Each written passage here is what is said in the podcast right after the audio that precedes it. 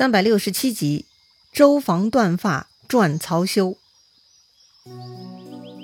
上一回咱们说到，诸葛亮退回汉中，总结战争失败，关键失败嘛，在于马谡，所以呢就砍了马谡。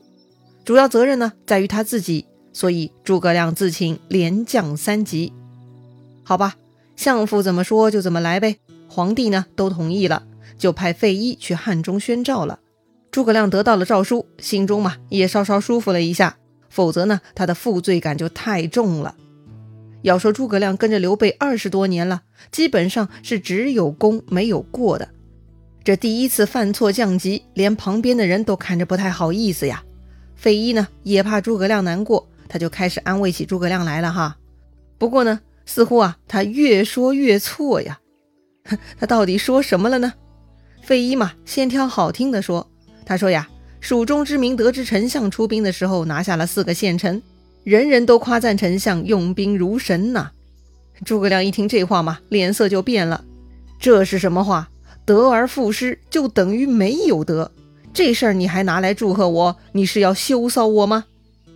是啊，这费祎是安慰呢，还是讽刺呀？费祎发现自己说错话了，赶紧扯点别的。打仗的事情不能说，那就说别的呗。这挖到了魏国的人才，可以拿出来说说吧。于是呢，费祎又说了：“听闻丞相得到了姜维，天子也跟着很高兴啊。”谁知啊，这话诸葛亮也不爱听。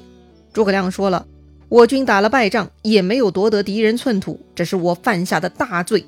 一个小小姜维，对魏国而言，根本谈不上什么损失。”这诸葛亮的意思是啊，我没有能够抢到敌人一丁点土地。也没能伤到敌人分毫，只是弄来一个姜维，对敌人而言根本是无关痛痒。这种事情哪里值得庆贺了嘛？哎呦，这个老费同志又说错话了，老费很为难呐。可是就此闭嘴也太尴尬了。于是这个费祎呢，没话找话，还得继续尬聊哈。老费说呀，丞相手里还有雄师几十万，准备何时再去伐魏呀？老费心里在想。丞相喜欢讨伐魏国，说这话应该没错吧？也对，这回还好，诸葛亮啊确实没有生气，但转而很哀伤。他说呀：“前面我们出兵岐山、击鼓，当时我们的兵多于敌人，可是我们没能打败他们，反而被他们打败。可见问题不在于军队人数多少，而在于主将啊！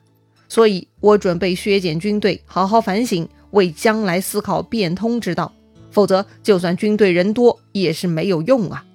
诸葛亮说呀：“从今以后，请大家都来批评指正我的过错，只有这样，才有将来，才能消灭逆贼，才能成功复兴汉室啊！”哎呀，听了诸葛亮一番话，费祎和众人呢都服了。诸葛亮奏请皇帝降级，不是作秀求心理安慰，确实是在真心反省呢。既然如此，老费也不需要多费口舌瞎安慰了。费祎呢，这就告辞回了成都，而诸葛亮呢，就此留在汉中，继续操练士兵，设计开发各种攻城渡水的战备工具，囤积粮草，为下一次北伐做准备。是啊，光人多是没有用的，还得有巧思才行。接着，诸葛亮呢，就在这个方面动脑筋了。再说魏国那边。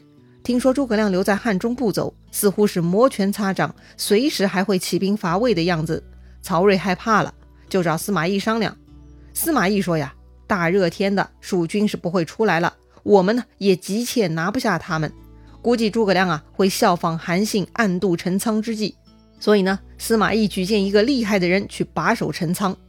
这里司马懿说的诸葛亮会暗度陈仓啊，这不是成语比喻。”而是真的指诸葛亮会偷偷从陈仓这个地方进攻魏国的。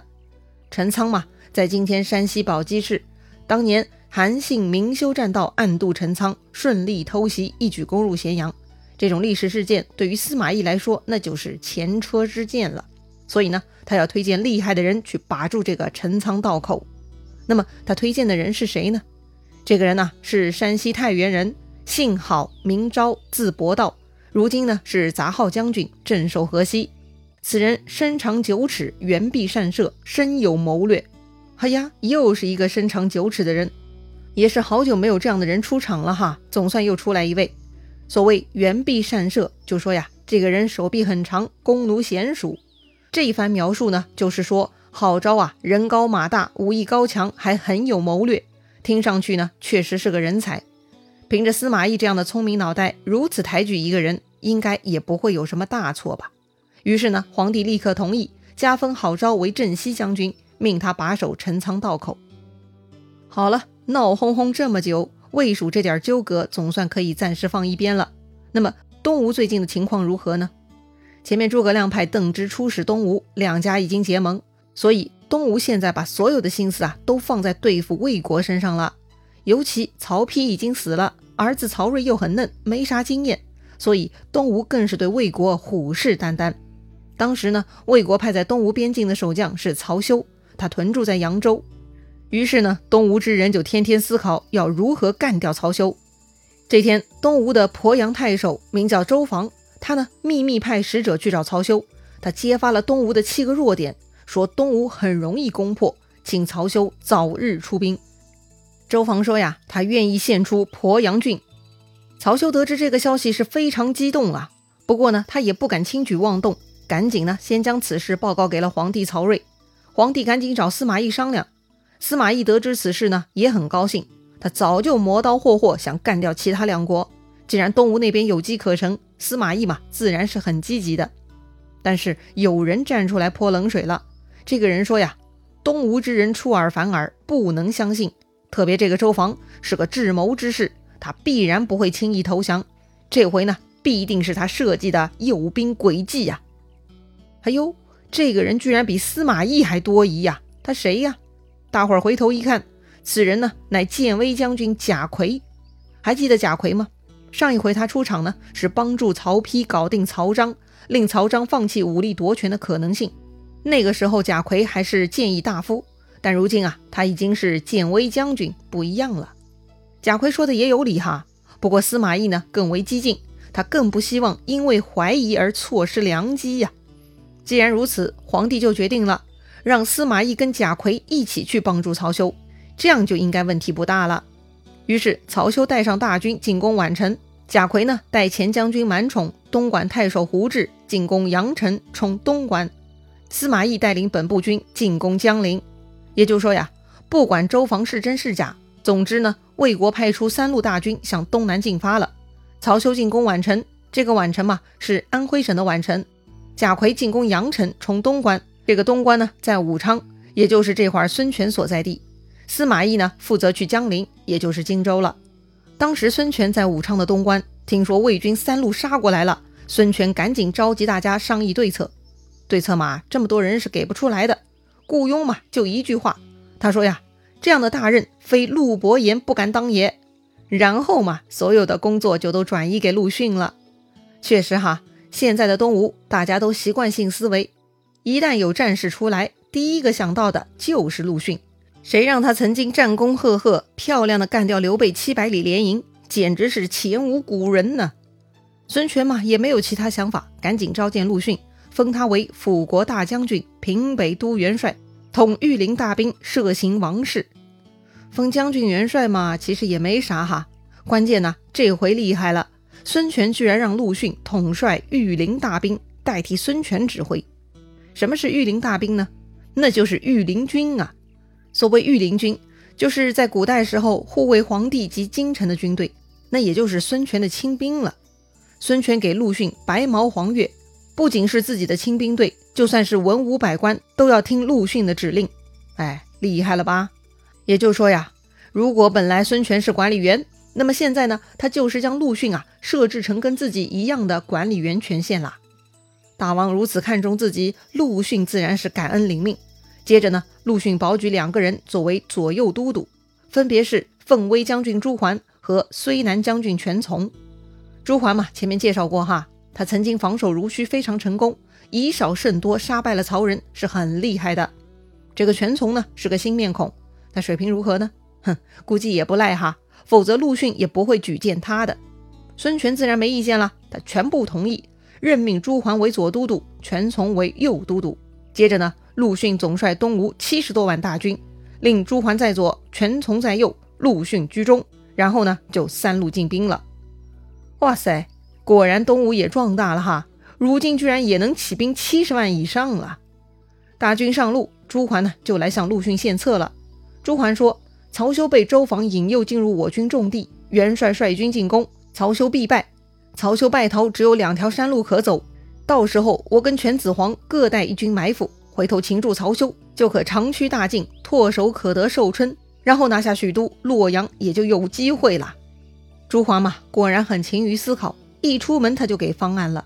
但是陆逊却说这个计策不行，他自有妙计。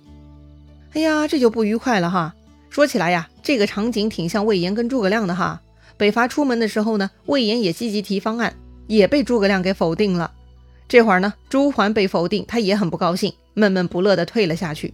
接着呢，陆逊又派诸葛瑾等人据守江陵，抵挡司马懿。东吴大军呢，就向宛城进发了。话说当时曹休带兵来到宛城，东吴那位始作俑者周防呢，就跑出来迎接了。他亲自来到曹休营寨拜访。曹休说呀。我接到你的来信，你所讲的七件事情确实很有道理，所以我报告了天子，才有三路大军南下。若是我大魏国夺得江东之地，那么足下的功劳不小啊。不过呢，也有人说足下多谋，恐怕你说话不老实。我想你该不会骗我吧？曹休的这番话呢，算是对周防的试探。周防听完是大哭啊，他立刻拔出随从身上的佩剑，就要自杀给曹休看。以证明自己的清白。曹休没料到周防如此刚烈，赶紧来劝。周防呢，却一副委屈至极的模样。他说呀，自己真心相待，却被怀疑，必然是有人在使反间计，想要我的命啊！看来我的忠心只有老天知道了。说完呢，这个周防又提剑准备自杀。哎呀，这下曹休急了，赶紧上前抱住周防，不让他动手。好了好了，我开玩笑呢。足下千万别当真啊！虽然呢，曹休这么退了一步，但周防并不作罢。既然被人怀疑了，那就不能不了了之，不让自杀是吧？那我就割发代首吧。说完呢，这个周防就解开自己的发髻，长发就披下来了。他一刀割断，就丢在地上了。还记得当年曹操割发代首吗？在古代，头发是父母给的，不能轻易处置。对于有头有脸的人，割发就相当于砍头的威力了。周防这么干呐，曹休呢就彻底相信他了。人要脸，树要皮，用割发作为代价表忠心，没有理由再怀疑他呀。好了，曹休呢被周防搞定了，曹休能有好果子吃吗？精彩故事啊，下一回咱们接着聊。